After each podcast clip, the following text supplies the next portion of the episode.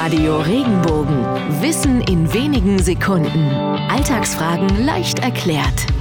Warum spielen wir manchmal die beleidigte Leberwurst, wenn uns etwas nicht passt? Früher glaubten die Menschen, dass in der Leber der Sitz für Gefühle ist, dass wir über die Leber zeigen, wenn wir verärgert, enttäuscht oder wütend sind.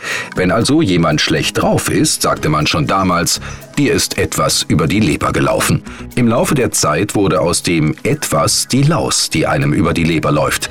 Das kleine Tierchen kam deswegen mit ins Spiel, weil die Redewendung immer dann verwendet wird, wenn man glaubt, dass der andere nur wegen einer Nichtigkeit, einer Kleinigkeit mies drauf ist.